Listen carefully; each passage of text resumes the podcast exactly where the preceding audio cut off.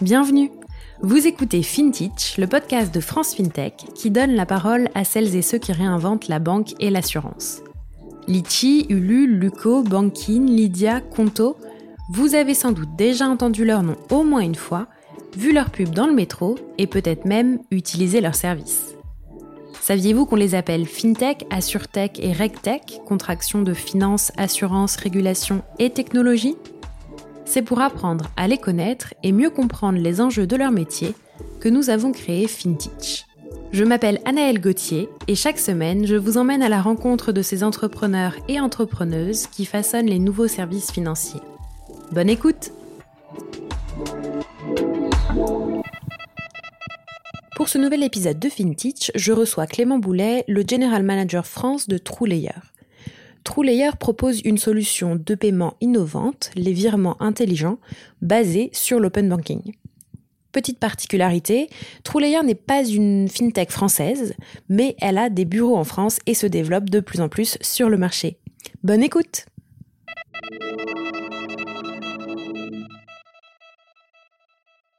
Bonjour Clément Bonjour Annelle. Bienvenue sur FinTech. Merci, merci de me recevoir. Avec grand plaisir. Est-ce que tu veux bien commencer par te présenter s'il te plaît?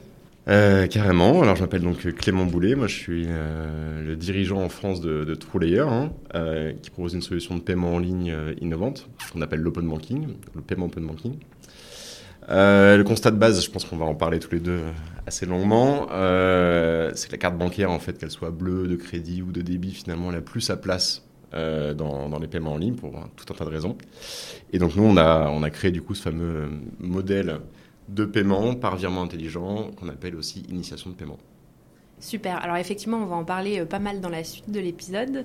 Mais est-ce que tu peux euh, d'abord me dire ce que tu as fait avant euh, Quel a été ton parcours avant de rejoindre l'entreprise? Ouais, carrément. bah écoute, j'ai commencé dans une boîte qui s'appelle eBay PayPal, rue de la Banque, ça ne s'invente pas, à Paris. Puis j'ai rejoint une petite boîte, une dizaine de personnes euh, qui faisaient des cagnottes en ligne, euh, que tu nommes d'ailleurs dans le début de ton podcast, donc ça s'appelle Litchi, où je suis resté 4 ans, je suis devenu un des associés, euh, surtout sur la partie B2B, mm. qui s'appelle MangoPay, qui est une solution de paiement du coup pour les marketplaces et les plateformes de crowdfunding.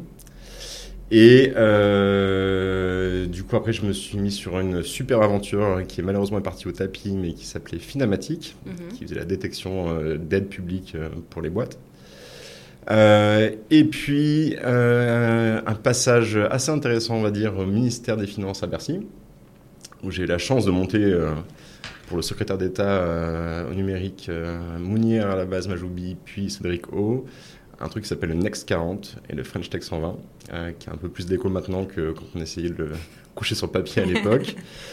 Euh, et puis une autre pige super sympa aussi dans l'intérim digital, euh, là où finalement il me manquait la scalabilité du modèle et du coup tout ce qui est associé finalement plutôt à, des modèles euh, type dans les fintech. Mhm. Et puis il y avait deux, deux intérêts pour moi de revenir dans ce monde-là. Un qui était plutôt côté crypto. Je pense qu'il y, a un énorme enjeu. Je sais que tu as reçu pas mal de personnes. Pas encore beaucoup. Ah, pas encore beaucoup. On a fait Ledger il n'y a pas longtemps. J'ai vu. Euh, je pense à lui.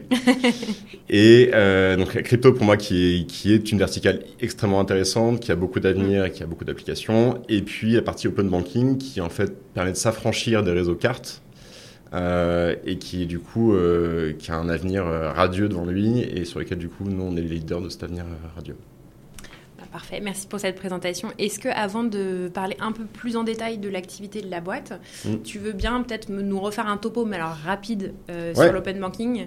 Parce qu'on a déjà évoqué le sujet euh, précédemment avec d'autres invités, mais mm-hmm. ça ne fait pas de mal euh, d'en reparler rapidement. Non, carrément. alors, l'open banking, c'est quoi? C'est la question. c'est la question. Alors, l'open banking, ça vient d'une régulation hein, qui s'appelle la DSP2, la directive sur les services de paiement.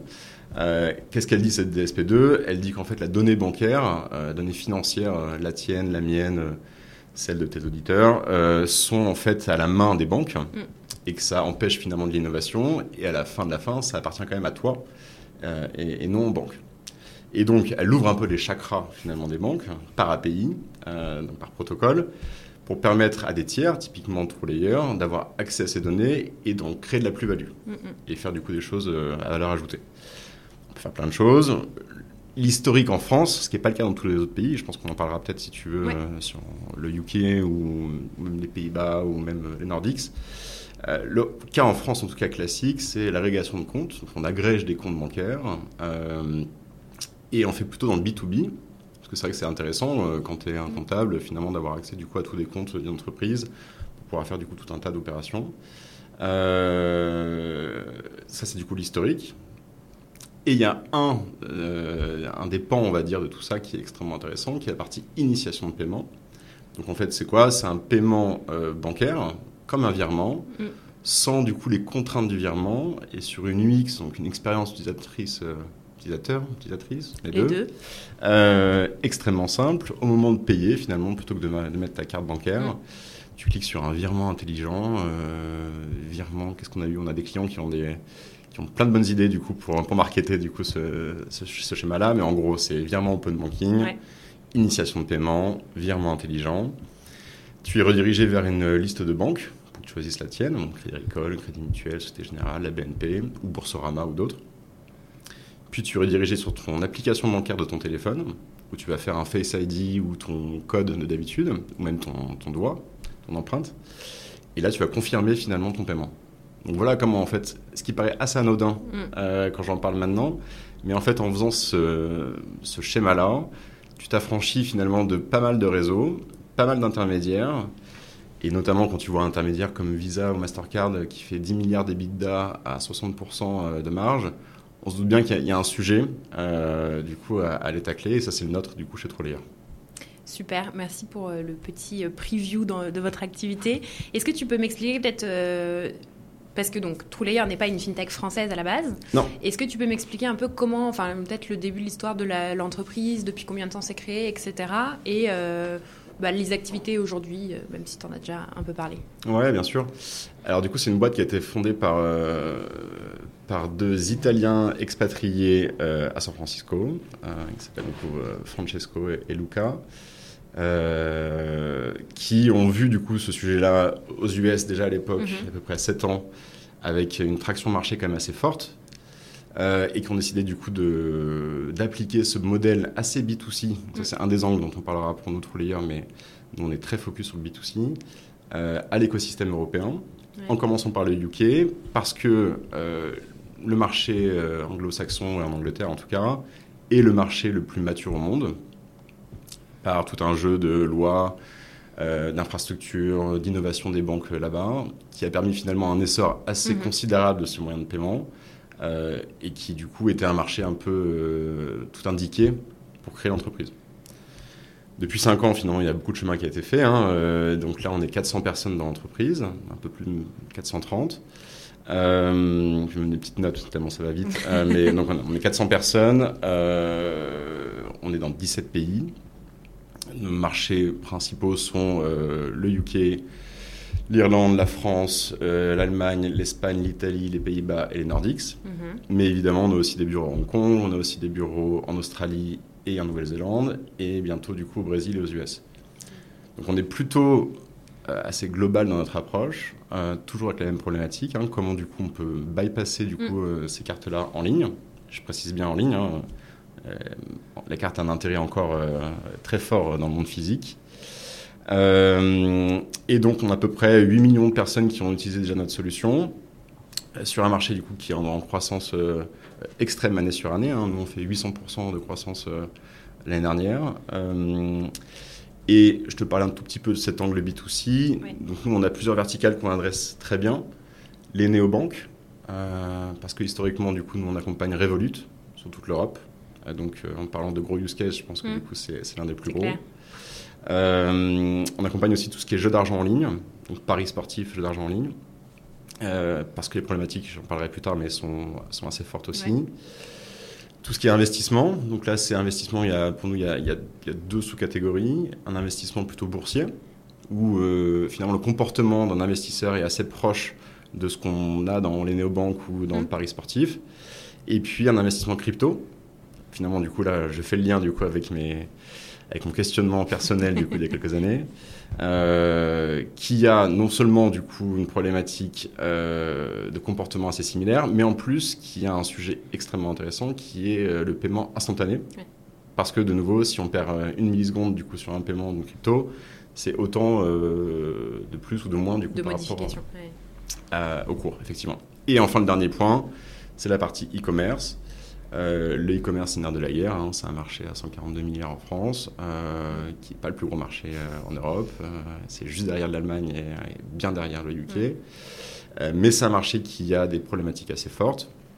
Si je peux les faire vraiment rapidement, mais les problématiques de la carte, elles sont, sont assez nombreuses. la première, du coup, il y, a, un taux de fraude qui est très élevé. C'est un demi-milliard d'euros en France. Euh, fraude qui n'est pas forcément grandissante, mais sur laquelle du coup on voit beaucoup de, nouvelles manières de la faire.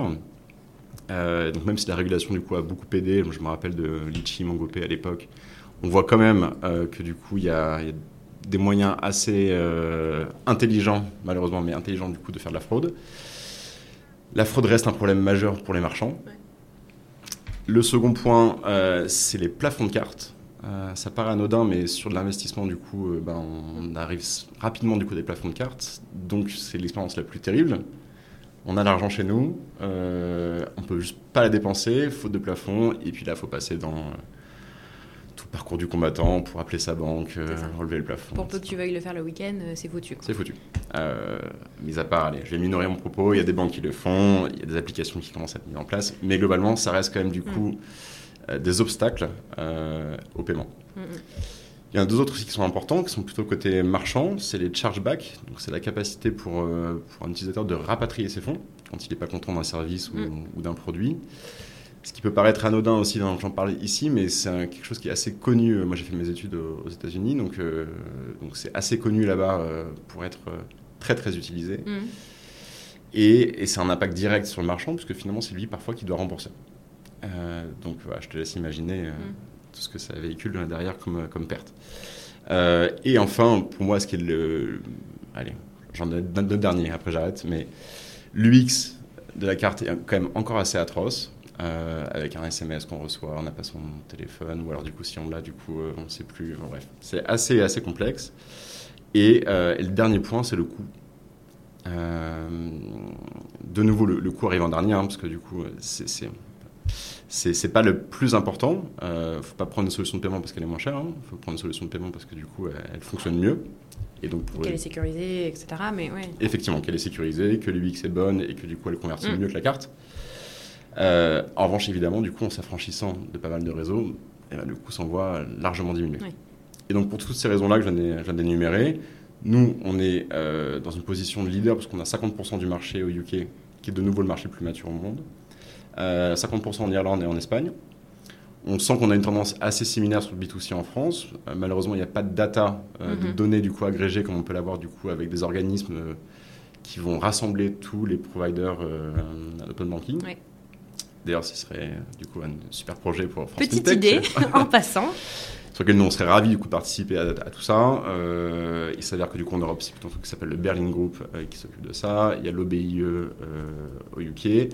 Euh, mais la réalité, c'est que nous, on est les leaders de ce marché-là, euh, par les tractions qu'on a de nos clients historiques.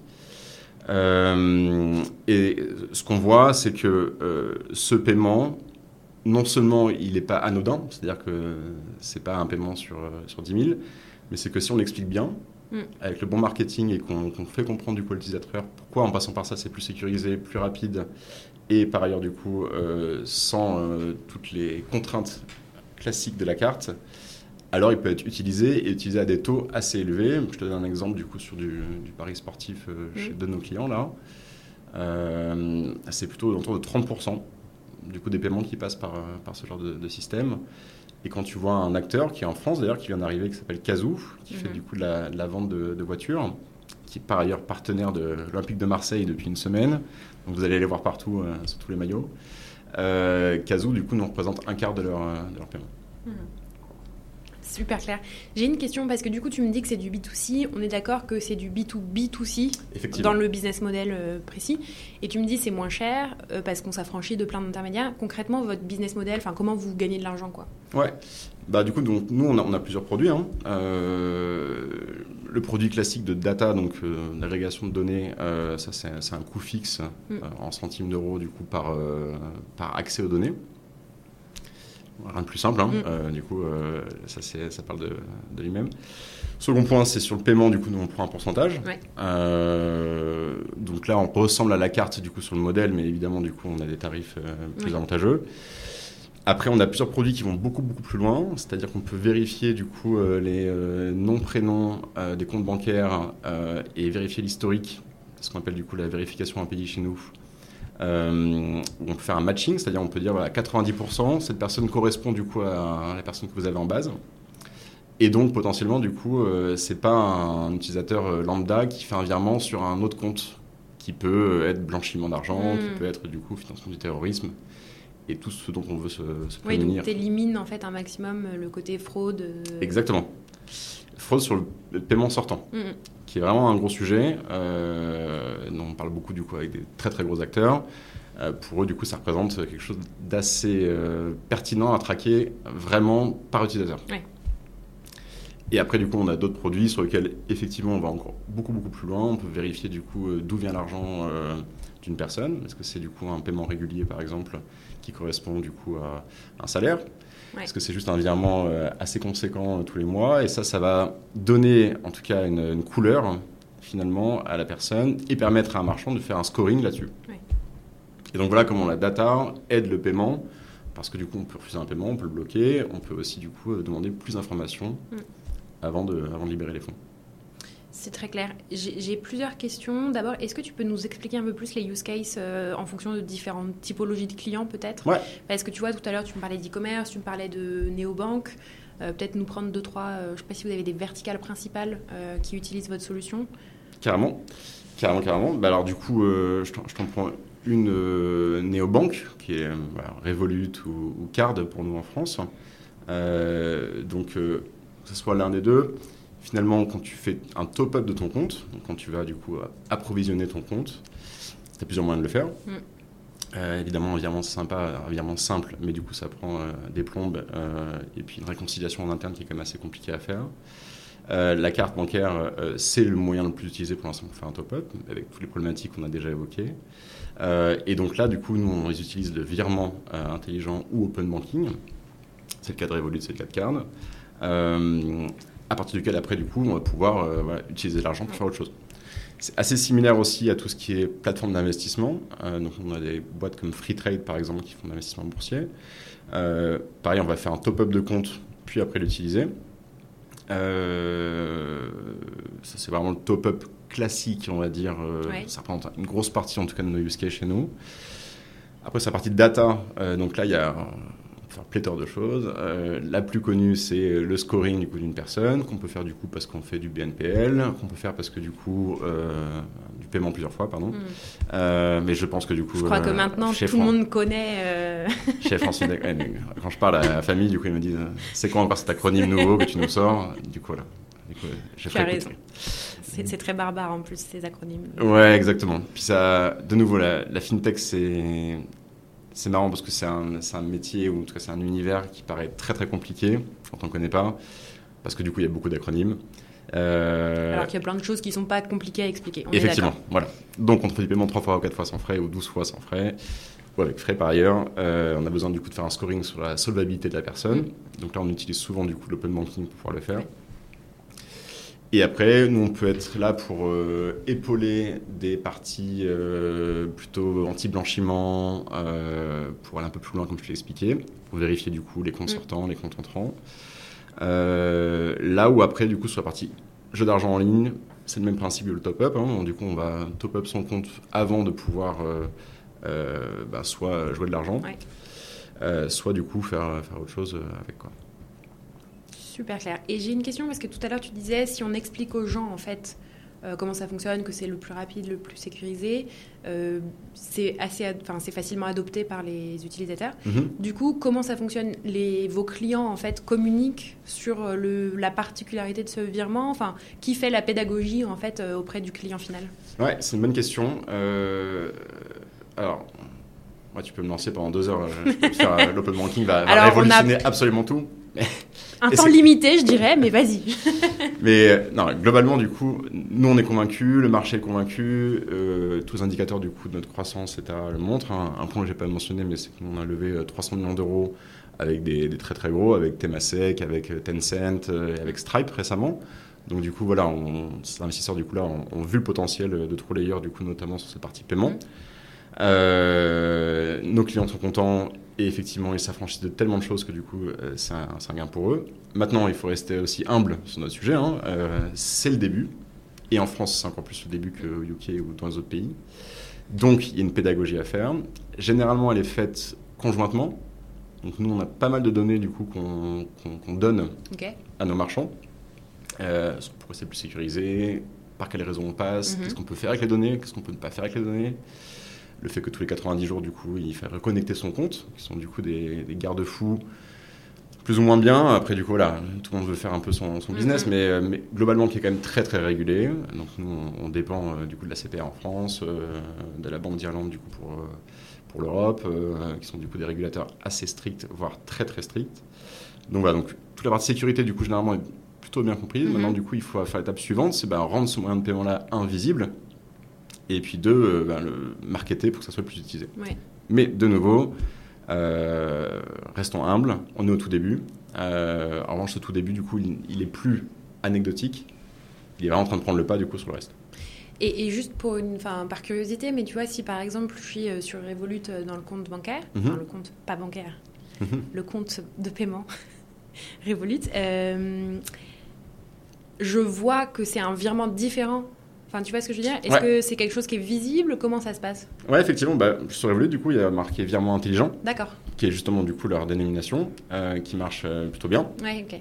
Euh, après, du coup, certains vont dire virement open banking. Hmm. Parce que euh, open banking, honnêtement, à part dans la fintech, euh, personne ne connaît. C'est assez peu connu. Euh, donc, intelligence, ça marche bien. Parce que du coup, on comprend bien qu'il y a quelque chose d'un peu différent. et comme je l'ai expliqué, hein, l'UX, c'est quand même très simple. Hein. Hmm. La page d'après, c'est une sélection de banques. La page d'après, du coup, tu es redirigé sur ton téléphone. Oui, bien sûr. La page d'après, tu payes. Et généralement, quand on le fait une fois, on se dit ah oui c'est pas mal c'est ça c'est c'est pas mal en plus c'est assez dingue parce que là je viens de payer avec mon compte bancaire sans avoir à rentrer du coup hmm. un RIB sans avoir à rentrer, euh, ça n'en ai pas parlé aussi, mais on paye quand même en ligne avec un bout de plastique avec des chiffres dessus. Hein. Hmm. Et même quand on paye, hein, j'ai eu le cas chez quelqu'un qui m'a dit oui, mais Apple Pay, etc. C'est super Apple Pay, mais Apple Pay repose encore une fois sur la carte. Hmm, bien sûr. Donc, de nouveau, euh, cette UX-là, elle est extrêmement intéressante. Euh, elle prend le pas. Évidemment, il faut le tester du coup pour pouvoir euh, comprendre tous les hmm. enjeux et voir du coup la dynamique qu'il y a derrière. Mais, euh, mais c'est vraiment, vraiment, une super techno. Oui, donc en fait, les gens voient quand même vraiment la différence euh, directement, au-delà de l'expérience. avant même de tester l'expérience, ils comprennent qu'il y a un truc différent quoi, sur le, ce type de virement-là. Ouais, carrément. Et après, il y a aussi des, des, clients. on a un client en France qui va arriver dans, très peu de temps euh, avec nous, là, qui fait que des virements pour l'instant. D'accord. donc, donc l'expérience utilisateur, elle est assez archaïque. Hein, C'est-à-dire qu'on prend un IBAN, on va sur son compte bancaire, on enregistre l'IBAN. Euh, en copier-coller, du coup, t'as une, telle belle banque. Euh, on fait copier-coller, on enregistre. Finalement, parfois, du coup, il faut euh, faire un appel ou alors attendre quelqu'un, du coup, pour qu'il valide. Et puis vérifier que tu n'as pas fait d'erreur, tu regardes trois fois le truc. Exactement. Il y a une référence qu'il faut du coup accoler pour faire justement cette réconciliation mm. du coup en interne pour la plateforme. Et à la suite de tout ça, on attend 48 heures du coup pour avoir l'argent qui s'affiche. Là où, grâce à plusieurs points assez sensibles qui marchent très bien d'ailleurs en France, donc en France, on a, on a deux rails, si tu veux, pour le, pour le virement. Il y a un rail, euh, c'est pas crédit, mm. c'est pas instant. Et donc, le c'est pas instant qui est plutôt très bien utilisé en France. Euh, on est plutôt bon. Il mm. faut aussi se le dire quand on est très bon. Euh, et là-dessus, on est plutôt bon. Permet finalement, dans un temps assez record, de voir l'argent s'afficher et de se dire effectivement, là, j'ai pas eu les contraintes classiques de quand on me demande de faire un virement, euh, ça met des plombs. Oui, c'est clair. Euh, petite question, parce que du coup, tu le disais tout à l'heure, c'est le début encore en France pour, euh, pour.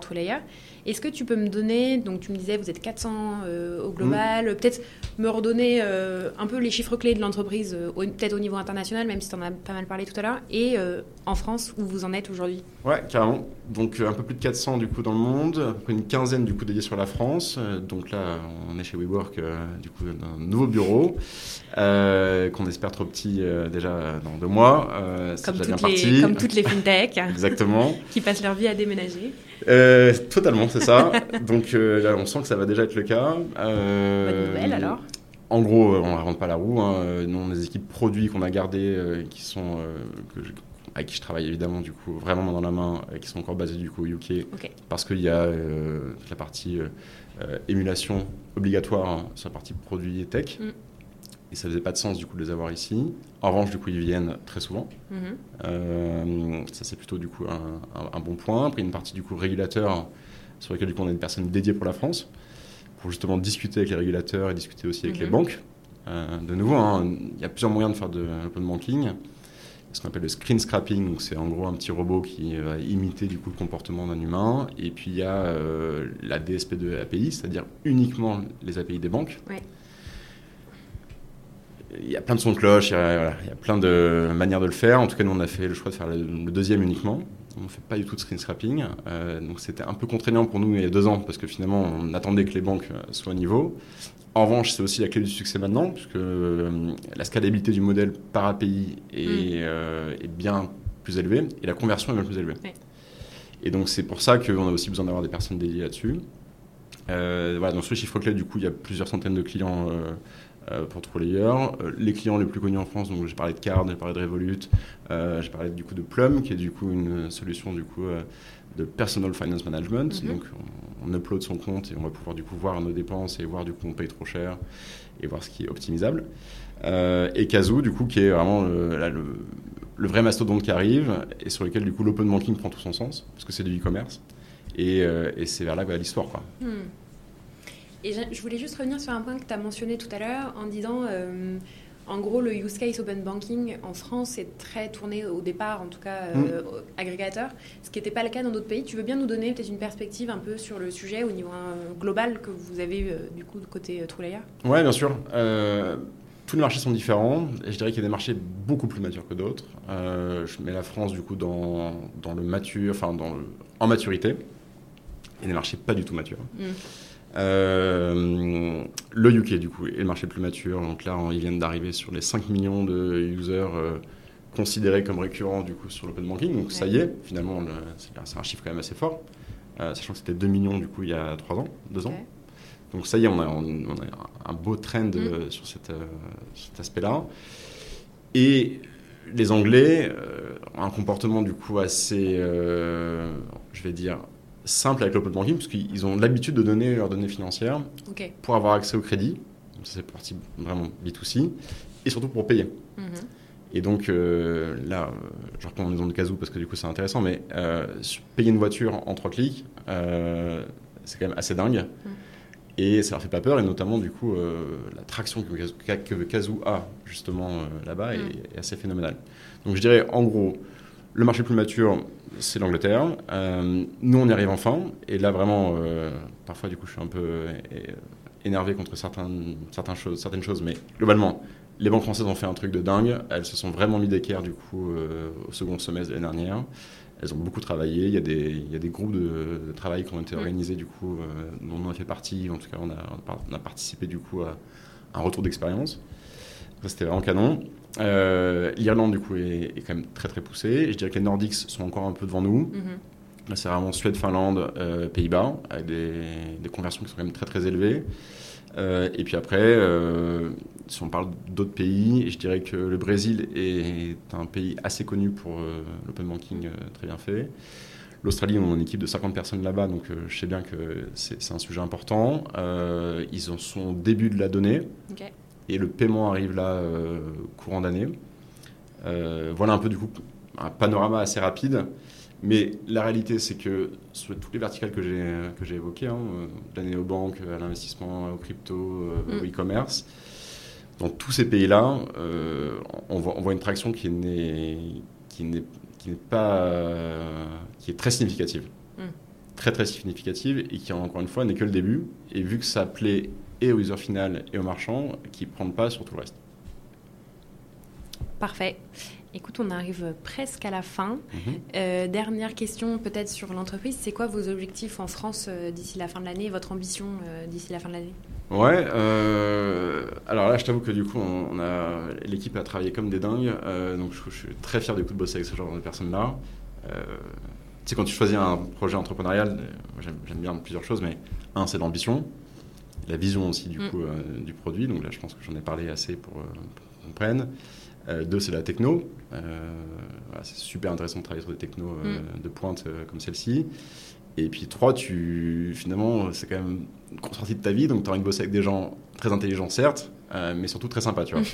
donc, donc de te dire, euh, en France, on est à peu près 5 en France, on va monter une quinzaine de personnes avant la fin de l'année. Donc ça, ça va être déjà une première étape. Euh, deux, il y a euh, continuer d'amener tous nos clients internationaux en France, parce que c'est du coup pour eux ben, un nouveau marché, et du coup il y a toute une partie Oui, compréhension.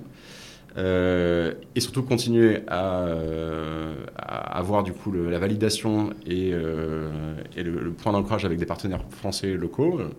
Je parlais de Card, mais là il y en a à peu près une trentaine du coup qui nous, qui nous font confiance. Et c'est que le début, euh, qui vont continuer du coup avec nous et qui vont encore une fois permettre de comprendre que euh, cette UX là du coup elle- non seulement elle est géniale, mais, mais en plus elle, elle résout beaucoup de choses. Parfait.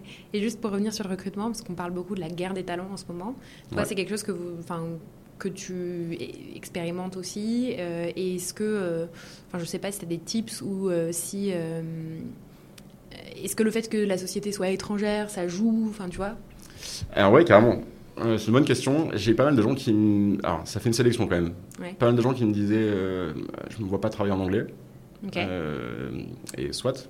Parce que du coup, j'imagine que la langue de l'entreprise, effectivement, c'est anglais. C'est anglais. C'est anglais uniquement. Après, il s'avère évidemment que par sous-division, notamment les pays, bah, évidemment, tu parles Mm. euh, en français ou en espagnol ou, ou dans les autres langues. Euh, donc ça, ça fait quand même du coup une sélection. Ce qui est marrant parce qu'en l'occurrence, il y a beaucoup de fintech françaises, des, même françaises, euh, Mm. Enfin nées en France, etc., de founders français, qui utilisent aussi l'anglais comme langue de travail principale. Donc euh, c'est marrant que ça fasse une sélection aussi Eh forte. ben, j'aimerais bien avoir leur retour d'expérience. Je sais que Alan euh, et Jean-Charles, du coup, on en a parlé il y a un peu de temps, Mm. mais je sais que c'était du coup un de leurs Conto, objectifs, euh, ou Conto ou d'autres. Euh, là, nous, pas le choix finalement, du coup, c'est le cas. Mais du coup, j'ai des personnes qui étaient extrêmement compétentes, mais qui malheureusement, Mm. du coup, ne voulaient pas finalement rentrer dans ce sujet-là. Ça reste quand même minoritaire, mais voilà, j'en Mhm. parle. Second sujet, c'est que oui, la guerre des talents, euh, j'ai l'impression que ça fait 10 ans, ça fait 10 ans, moi je suis en tech, et dans le paiement, ça fait 10 Que ans qu'on dit, on dit toujours la même chose. Mais alors, la différence, j'ai l'impression, c'est que ça évoluait de- au départ que des métiers, on va dire, plus techniques, tech, produits, et que maintenant, c'est un peu généralisé sur toutes les fonctions. T'as raison, t'as raison, et c'est pour ça qu'il y a des écoles qui sont montées sur des trucs euh, hyper spécifiques comme les Mm. commerciaux, tu vois. Euh, Il y a pas mal d'écoles maintenant qui forment du coup des commerciaux Mm. en, en peu de temps. Euh, après voilà, il faut avoir l'expérience, machin, mais, mais si on cherche des personnes, donc nous on fait plutôt le choix de prendre des personnes qui sont, qui sont assez capées, euh, pour l'instant en tout cas, Mm. parce que du coup on a besoin de cette euh, compréhension euh, bah, de nos partenaires et évidemment du marché. Mais évidemment, plus on va grossir et plus on aura la capacité, je l'espère le plus rapidement possible, de monter des personnes avec nous dans leur carrière. Donc c'est compliqué. c'est compliqué. Les salaires, du coup, c'est un sujet important. Mm. J'ai l'impression que du coup, il y a, il y a un facteur presque 2x qui s'est fait là en 5-6 ans. euh, et pour tout le monde. Donc, euh, donc ça reste une grosse guerre des talents. En revanche, euh, là où nous, on a une carte qui marche plutôt bien, c'est que, bah, je te l'ai dit, hein, on bosse dur évidemment, mais, mais pas n'importe comment. Et puis de nouveau, on ne sauve pas des vies. hein. Enfin voilà, on, fait de la fintech, c'est super. J'adore ce que je fais et je suis vraiment à 2000%, Ouais. mais on ne sauve pas des vies. Donc, il faut aussi pas se On prendre a la tête. tendance à oublier d'ailleurs quand on a le- la tête un peu dans le guidon. Mais... Oui, et voilà, on va rester quand même les pieds sur terre. Euh, voilà. Non, sauf pas des vies. Il y a beaucoup de choses qui sont passées pendant 2-3 ans. Euh, ça, c'est- plus important. Mm. En revanche, du coup, ben, ça, ça va de pair avec euh, qu'est-ce qu'on fait du coup des talents, où est-ce qu'ils veulent bosser, comment on se retrouve, comment on communique. Donc, Mm. Pas mal de gens qui veulent plus bosser à Paris, pas mal de gens qui veulent bosser à Paris et aller aux locaux. Enfin bref, Mm. du coup, il faut être assez, euh, on va dire, euh, mettre un curseur assez large pour attirer euh, les bonnes personnes et puis surtout euh, être prêt à les accompagner pour entrer dans une boîte qui est déjà un peu grosse et qui va devenir très grosse euh, dans très peu de temps et que du coup, ils aient les outils et le, support et le soutien nécessaires pour faire leur métier. Quoi. Hmm. Oui, alors c'est vrai qu'à la différence des startups qui se lancent, tu as quand même toute la structure derrière euh, internationale qui existe déjà. Donc, c'est clair. Tu viens pas non plus dans une boîte qui se cherche encore un peu, disons. Quoi. Oui, non, moi je les ai connus, les, ouais. les, moments moins sympas, c'est chaotique. Et, et c'est vrai qu'il y a certaines personnes qui, du coup, ne sont pas à l'aise non plus dans cet environnement-là. Donc euh, ça change aussi pas mal de choses. Carrément. Et c'est là où nous on est plutôt bien parce que finalement on a l'agilité de la petite structure, puisque finalement on est une boîte dans la boîte, euh, tout en ayant du coup la sécurité et les process d'une très grosse boîte. moi, je te donne quelques exemples, hein, mais du coup euh, chez nous il y a des gens qui viennent d'Amazon. Mm. mon direct report il venait, c'était l'ancien VP Sales immigré de WhatsApp. Euh, on a l'ancien directeur des partenariats de mm. Klarna. Enfin bref, on a plutôt des. Oui, c'est plus aussi risqué que quand tu rejoins une boîte où il y a 10 personnes, mais où c'est vraiment la première euh, entité de l'entreprise. Carrément, exactement. En revanche, ben, c'est toujours pareil, hein, vu qu'on fait un, métier euh, assez innovant, il faut quand même du coup impulser toute cette énergie, mm. notamment du coup en interne en premier, en premier temps. Et ça, ça prend du temps de trouver les bonnes personnes pour. Bien sûr. Mais honnêtement, je suis moins je suis moins arrêté en, me disant on trouve personne, c'est compliqué. On reçoit beaucoup de CV, euh, énormément de CV. Maintenant, voilà, c'est toujours euh, un crève-cœur de, choisir parfois. Mais, euh, mais voilà, on est sur la bonne voie et du coup, pour l'instant, on n'a pas, pas trop de problèmes. Parfait.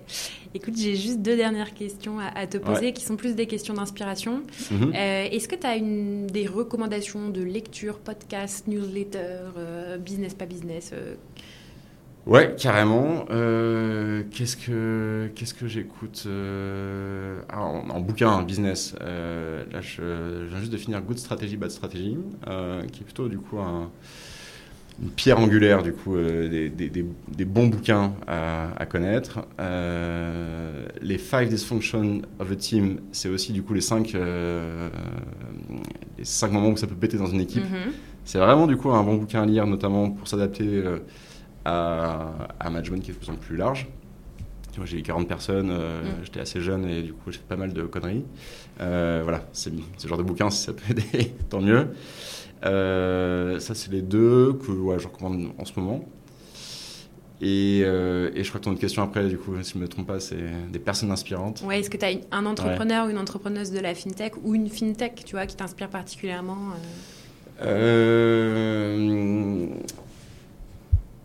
Ouais, sans être lèche-bot, parce que du coup, je veux dire, mais Stripe, du coup, pour moi, c'est quand même du coup une, une fintech qui, sur, laquelle je suis toujours quand même assez, euh, assez surpris. je crois que les avis sont unanimes. non, mais c'est vrai, parce que du coup, honnêtement, euh, donc, non seulement du coup, c'est une boîte euh, qui fonctionne très très bien, mais en plus, du coup, c'est une boîte qui, qui répond du coup à un des enjeux intermédiaires qui est finalement la partie expérience développeur. Mm.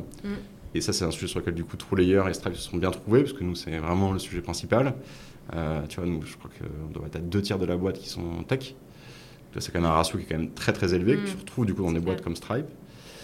Euh, et dans ce sens-là, du coup, c'est plutôt une boîte que, que j'aime bien. Et après, du coup, une boîte qui n'a rien à voir, euh, mais sur le sujet du coup de Épices sur Terre, du coup, il y a le sujet tout écologique du coup qui est intéressant. Et, j'ai une bonne amie du coup chez Couvi qui vient de créer du coup des, des couverts comestibles et voilà, et du coup, je trouve que ça, ça a tout son sens, toute sa place. C'est pas de la finance, mais, euh, mais du coup, elles font un travail de dingue et, euh, et voilà.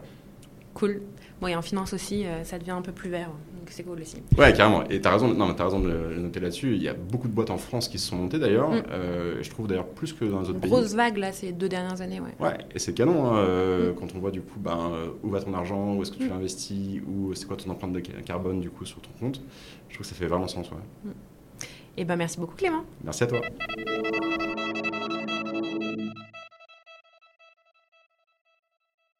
Vous êtes arrivé au bout de l'épisode de FinTech de cette semaine. Merci pour votre écoute. Si l'épisode vous a plu, n'hésitez pas à le partager avec une ou deux personnes de votre connaissance et éventuellement à nous laisser un commentaire et une note sur les App Store. Merci beaucoup. À la semaine prochaine.